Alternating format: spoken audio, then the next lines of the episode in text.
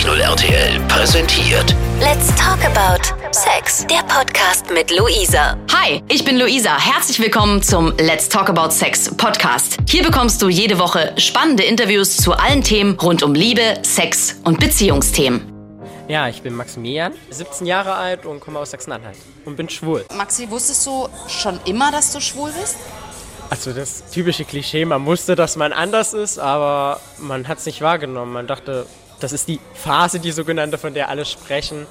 Ja, aber dann so fünfte Klasse merkte man, nee, Jungs sind interessanter als Mädchen. Und Mädchen halt immer nur so alibimäßig als Freundinnen und so kumpelmäßig gesehen, nie Gefühle dafür gekriegt. Also, und dann kam es dann in der fünften Klasse schon zu meinem Outing. Du hast gerade gesagt, ähm, man merkt, dass man anders ist. Was ist denn da anders? Also anders ist, ähm, für mich persönlich war es so, du hast nicht so das Auto. Fußball war total langweilig, ich habe es eine ganze Zeit lang gemacht. Ich saß auf der Wiese und habe Blumen gepflückt. Also es war echt, ähm, man hat nicht so in das Jungsbild reingepasst, man hat eher so mit Mädchen gespielt. So Barbys waren immer schon interessant und ja, und man merkte dann schon, ist man so wirklich Junge oder kann man sich so als Junge definieren? Und als man dann so mitgekriegt hat, dass es da, als wenn man dann älter wird, ähm, dass es da sowas gibt, schwul, du stehst auf Jungs, dann war es mir klar, also das bin ich nun mal, da passe ich rein und so kann ich mich identifizieren. In der fünften Klasse hast du gesagt, hast du dich geoutet. Wie hast du das gemacht? Also es war so klischeemäßig über Flaschendrehen anfangs so den besten Freunden so erzählt und dann ganz einfach auf der Klassenfahrt rausgehauen, beim Lagerfeuer am Abend mit dem Klassenlehrer noch dabei, der dann die Bratwurst fallen gelassen hat, rausgehauen, ich bin schwul, ich stehe auf Jungs, was natürlich zu der Zeit schwierig war, weil du warst mit fünf Jungs auf dem Zimmer. Wie war die Reaktion von deinen ähm, Klassenkameraden und vom Lehrer hast du es gerade gesagt? Wie kam das an? Also der Klassenlehrer hat ähm, zuerst gelacht und dann am Ende so, ja, so wie, Mensch, irgendwas musste doch in der Klasse anders sein und ja. Und man hat aber seine vollste Unterstützung dann bekommen und ja. Und die Klassenkameraden, die mit dir auf dem Zimmer waren? Also erstmal geschockt so und dann so, dann auf dem Zimmer so voll cool für deinen Mut und so und du bist immer noch so der gute Kumpel von uns und so. Und den Kontakt hält man jetzt immer noch so mit den Leuten, da ich leider nicht mehr in der Klasse bin, aber ja, die Unterstützung hat man und für Probleme sind die immer da und die haben dann schon immer auch kundig gemacht, ja, der Junge würde doch zu dir passen oder so. Also keine, ähm, äh, keine bösen Sprüche, keine, keine Angst. Ne? Es gibt ja die Leute, die dann so sagen, ey, jetzt bist du mit uns auf dem Zimmer, äh, fass uns nicht an oder so. Da gab es dann schon welche, aber nicht so direkt aus der Klasse oder so, dass man es mitgekriegt hat. Es gab dann zwar den einen, der dann immer so dumme Kommentare abgegeben hat, und dann kamen aber die anderen so, die so gesagt haben, ey, lass den Scheiß jetzt mal oder du einfach mal, oder ich selber dann gesagt habe, nein, jetzt reicht's und ja. Was haben denn deine Eltern dazu gesagt? Das Lustige, jetzt das Outing zu meinen Eltern, also da war es eher sehr lustig. Ich habe mich zuerst bei meinen Großeltern, bei meiner einen Oma geoutet. Ähm, die kamen in Tränen dann so und so, ja, endlich sagst du es mal. Und ja, irgendwie haben es meine Eltern dann rausgekriegt. Ich war gerade dabei, mit meiner Mutti den Tisch abzuräumen und meine Mutti merkte irgendwas so. Ich wollte in der Zeit dann, war die Jugendweihe dann am Gang und ich wollte es bei der Jugendweihe allen sagen. Dann spart man sich die einzelnen Gespräche und da kam es halt dann so, meine Mutti so, jetzt haut den Mist nun raus. Und das war für mich in dem Moment zu viel. Ich bin aufs Zimmer gegangen, kam danach runter und habe dann so zu meinen Eltern gesagt, ja Mama, Papa, ich bin eher so an Jungs interessiert und mein Vater haut dann einfach nur so raus. Ja, Zeit wird's. Ganz positiv aufgenommen oder hast du irgendwie den Eindruck gehabt, die hätten sich das anders gewünscht? Also ganz positiv. Also Mutti, die war sowieso, die war richtig erfreut darüber, so einen zu haben, weil es gibt ja das, den Spruch hier, die schwulen Jungs kümmern sich im Alter mehr um die Muttis.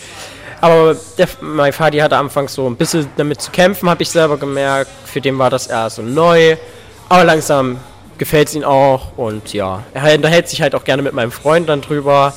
Also ich glaube, der ist da sehr offen geschlossen jetzt.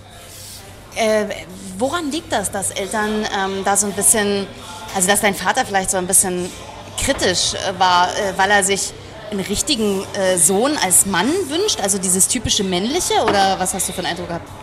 Äh, ich glaube wirklich, dass das so ist. Äh, der Junge spielt Fußball, gut in der Schule und bringt irgendwann ein ordentliches Mädchen nach Hause. Ich glaube, das ist so bei jedem Fadi so drinne. Und ich glaube, das müssen die dann erstmal für sich verkraften, aber im Grunde genommen ist ja nichts Schlimmes dabei. Und ja, und von daher, meine Mutti hat dann auch immer gut zugeredet und so. Und ich glaube, der hatte anfangs damit keine Probleme. Die waren halt immer schon so, wo ich klein war, so, entweder bringst du ein ordentliches Mädchen oder einen ordentlichen Jungen mit nach Hause. Von daher, aber wenn es dann wirklich dazu kam, glaube ich, ist das dann doch nochmal so ein kleiner Schock für die. Du bist ja 17. Ich gehe davon aus, dass du deine ersten sexuellen Erfahrungen bereits gemacht hast. Ähm, mit wem gab es den ersten Kuss, die erste Berührung, dein erstes Mal? Also den ersten Kuss gab es wirklich so auf den CSD. Man war so offen, so mit Freunden hingegangen und die so, den Typen, der wäre doch was für dich. Einfach hingegangen, so, dann kam es zum ersten Hände halten. Ich kannte diesen Jungen bis zu dem Moment noch überhaupt nicht. Und da kam es dann auch zum Kuss am Abend zur Verabschiedung. Und ja, also leider ist der Kontakt dann abgebrochen, weil er weiter weg gewohnt hat. Und ja, und das äh, war 2016, glaube ich, war mein erster CSD und mein erster Kuss mit einem Jungen. Also drei Jahre. Ja, ja, keine drei Jahre. Nicht so lange schon. ja, und äh, die erste sexuelle Erfahrung, ich glaube, die kam dann so mit meinem ersten richtigen Freund. Das war dann so im Jahr 2017 rum. Ja, und das war dann so eine längerfristige Beziehung, aber es passte dem Klischee ein ganzes halbes Jahr. Er ist dann leider an Schilddrüsenkrebs verstorben. Und ja, aber es war eine schöne Zeit und ich würde es auch nicht messen wollen. Let's talk about Sex. Wie ist das bei dem ersten Mal für einen Jungen? Anstrengend. Also man kennt nur so jetzt aus Pornos, Videos so, dass das so einfach geht, aber es ist, ich persönlich fand es echt anstrengend. Man will dann so alles richtig machen und man weiß aber noch nicht mal, wie es geht. Also es war man ist sehr verkrampft und, und versucht sich locker zu machen, aber es ist halt schwer, weil es ist eine neue Erfahrung, du weißt nicht, was abgeht. Und es war dann auch sehr schnell vorbei, ich glaube fünf Minuten oder so. ja. Wo lernst du potenzielle Freunde, potenzielle Männer kennen, Partner? Also, da gibt es die typische Internetseite, so, darüber habe ich jetzt auch meinen aktuellen Freund kennengelernt, DBNA, die Internetseite. Und natürlich gibt es dann noch Gay Romeo, Grindr, Tinder, alles Mögliche, aber da ist das eher dann so auf das Sexuelle ausgelegt. Mhm. Und ich fand, auf DBNA kriegt man dann auch so freundschaftlich, kann man erstmal sich ranwagen oder nur chatmäßig. Und ähm, da sind die Leute auch wirklich an ähm, längerfristigen Beziehungen, haben die da auch wirklich einen Blick und ähm, legen den Fokus auch mehr darauf als auf das Sexuelle. Also persönlich würde ich da wirklich DBNA auch empfehlen für junge Jungs, die da auch wirklich Interesse haben. Es gibt ja dieses äh, Vorurteil, dass äh, Schwule gar keine Beziehung wollen, sondern es eigentlich nur ums Vögeln geht teils, teils. Also da kann ich für mich persönlich nicht sprechen. Ich äh, liebe es in einer Beziehung zu sein. Man hört sich, man hat einen Partner, der für einen da ist, der einen zuhört und muss nicht äh, der besten Freundin auf den Sack gehen, die gerade selber eine Freundin hat oder einen Freund. Und ähm, von daher ähm, finde ich persönlich, ähm, ist es immer geteilter Meinung. Es gibt die einen, die meistens so die Älteren, die so eher auf ähm, Sexuelles aus sind, die dich dann auch mit sexuellen Sachen anschreiben. Und ähm, Jüngere sind eher so, die haben so dann gleich so die Liebe fürs Leben im Blick, was aber halt schwer ist, weil wenig Erfahrung, keine Kenntnisse in den Sachen und dann ist man halt immer online unterwegs und daher ist es halt immer schwer, Leute kennenzulernen. Das heißt, diesen schnellen, anonymen Sex, den so viele äh, Schwule suchen, den suchst du nicht? Den suche ich nicht, nein. Ich suche eher den mit einem Partner, mit dem Partner, den ich jetzt habe, ähm, wo Gefühle hinterstecken, wo man auch Wert aufeinander legt und wo man vorsichtig miteinander ist. Nicht, wo man hemmungslos nur zum Höhepunkt kommen will und sich danach nie wieder sieht, weil darin liegt nicht die Sache. Das, das Schöne liegt ja darin, dann den, den Partner danach in die Augen zu sehen und zu wissen, er macht das richtig, er weiß, wie du dich fühlst und er, bei dem du dich geborgen fühlen kannst.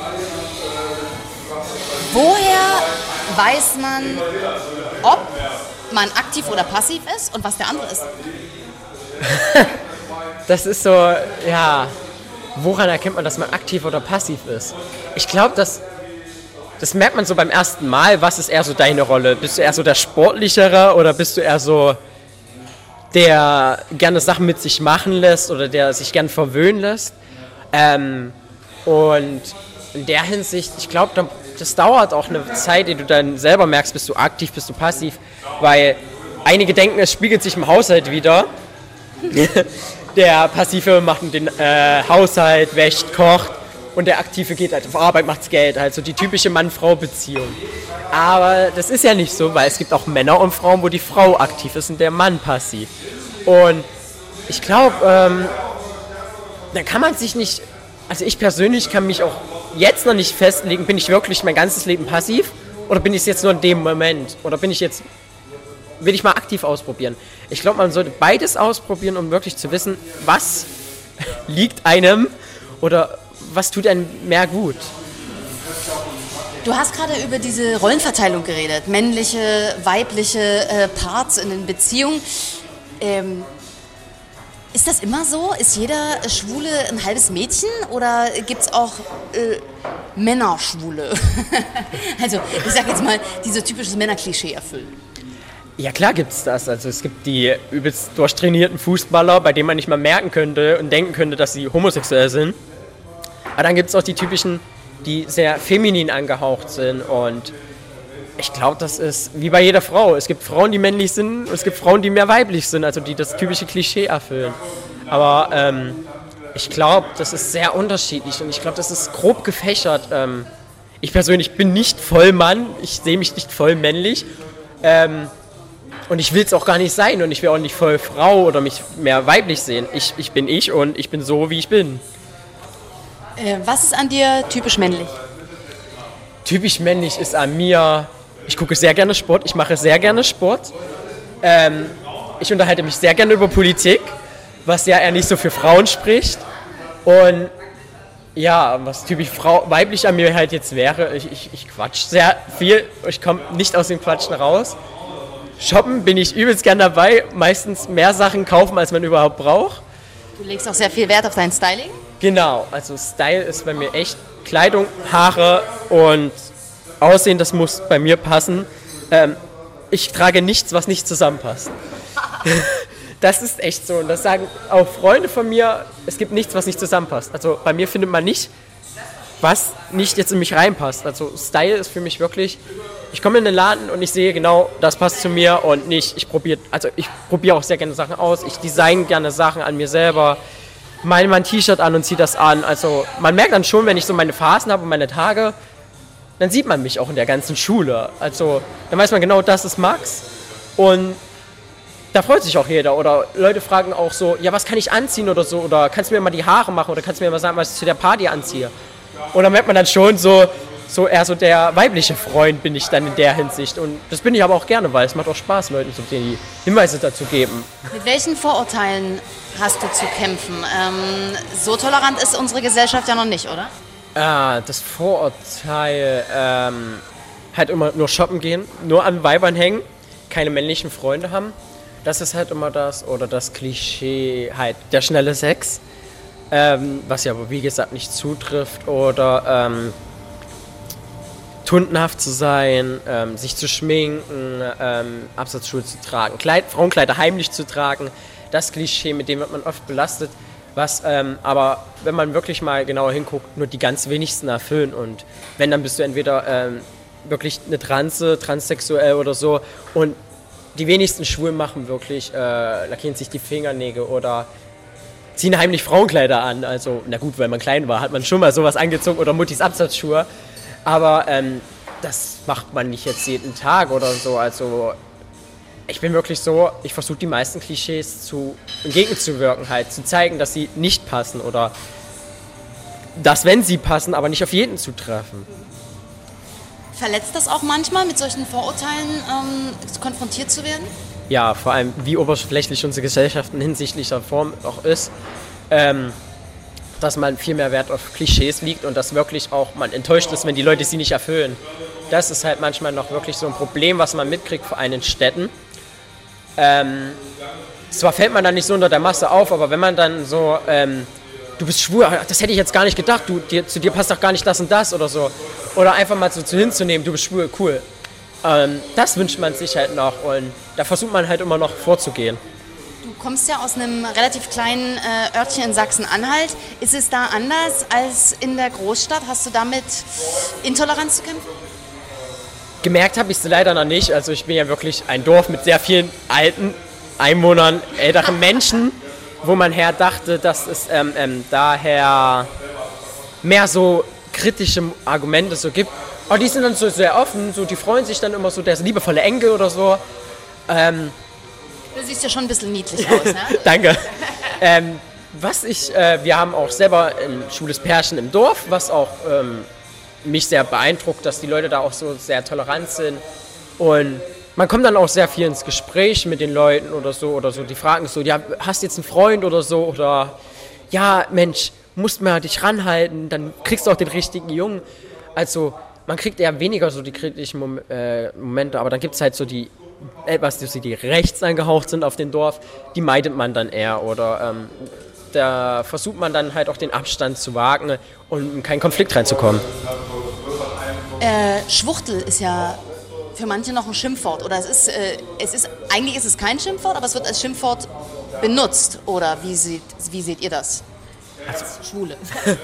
ja, ähm, sind so die typischen Herrufe oder in der Schule ist jetzt zum Beispiel jeder, Entschuldigung, fast jeder ähm, wird als Schwuchtel bezeichnet, weil für die ist es einfach ein malager Sprachgebrauch und die machen sich keine Gedanken, dass jetzt jemand, der wirklich davon betroffen ist, ja gut, betroffen in Anführungsstrichen, der selber in der Lage ist, ähm, für den ist es dann, wenn man nicht geoutet ist, dann so, man hat wirklich, kriegt dazu die Angst, sich zu outen, wenn wirklich Schwuchtel, du weißt, auf dich donnert das dann alles ein.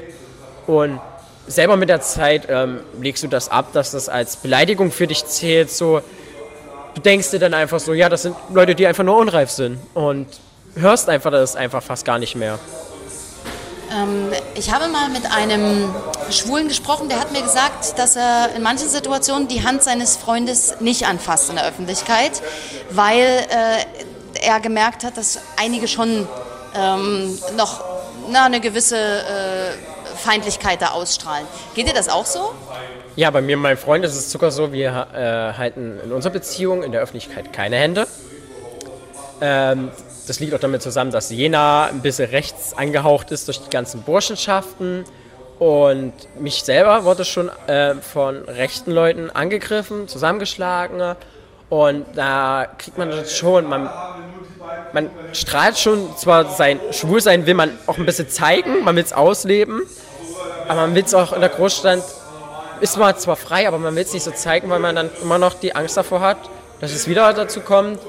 Oder dass man, wie man hört, im Parks, ähm, du wirst regelrecht äh, verfolgt, zusammengeschlagen, entwickelt man dann schon eine gewisse Angst. Und da kann ich auch Leute verstehen, die dann wirklich keine Händchen halten, wo man dann wieder das Klischee hat, äh, Lesben können es, weil Männer finden Lesben geil.